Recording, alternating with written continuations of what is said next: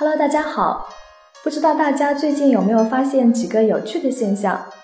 一个呢是最近不论是吃饭、逛街还是坐公车，到哪里都能听到大家在讨论股票。还有一个现象呢是券商开户数量一直创新高。据说呢高峰期在网上开户，前面排队的人有一百多号。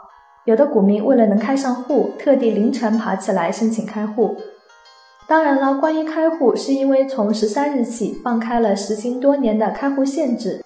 但是我们算算时间，开户热潮呢是在放开限制之前就开始了。所以呢，现在是开始了全民炒股的热潮。有的股民呢，甚至可以用疯狂来形容。这种情形让我们想起了零六到零七年的大牛市，那时候呢也是全民接股。当时有一种非常乐观的说法。为了迎接北京奥运会，零八年底呢，上证指数扫折八千点，高折一万点，很多股民呢在五千点以后冲进股市，因为这些后续资金的入市呢，最后沪市到达了六千一百二十四点的顶峰，但是之后到过八千点的不是上证综指，而是深圳成指，然后呢，A 股开始了七年的漫漫长夜，所以现在的情形似乎和当年很像。那我们到底应该怎么办呢？在回答这个问题之前，我们先来回顾一下股票上涨的原理。股票为什么会上涨？股票上涨最直接的原因呢，无非是买股票的人多，卖股票的人少。简单理解就是流向股市的资金多，从股市流出的资金少，供小于求，所以股票上涨。资金流入呢，是股票上涨的直接原因。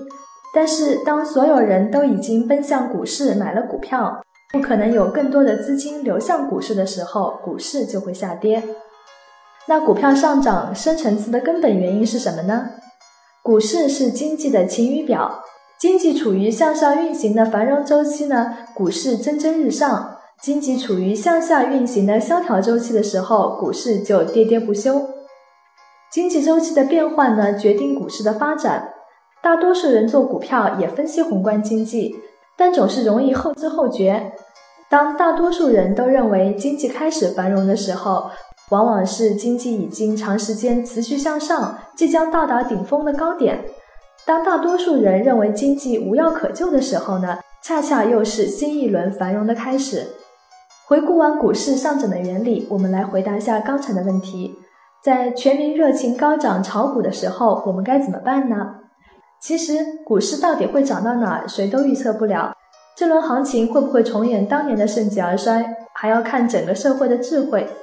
但是全民都疯狂热衷股市，并不是一个非常安全的信号，因为过于热情的事情呢，总是不会持续太久。我们需要做的，就是在疯狂的环境下保持冷静、理性看待。如果没有投资经验，仅仅凭着一腔热情就想拿着全部家当冲进股市的。千万要三思而后行。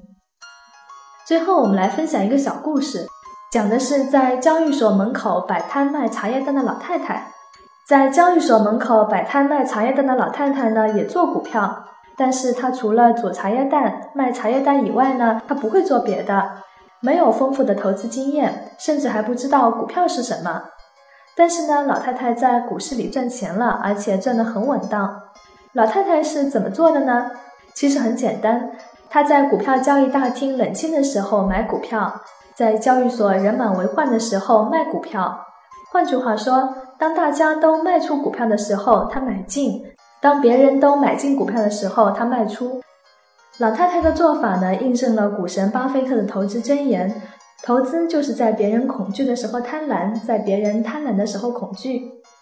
好了，我们今天呢就分享到这儿。如果大家有什么想要和我们交流的，可以关注我们挖财的微信号，微信搜索“挖财挖财”拼音的全拼就可以了。也欢迎大家继续在喜马拉雅收听我们的节目。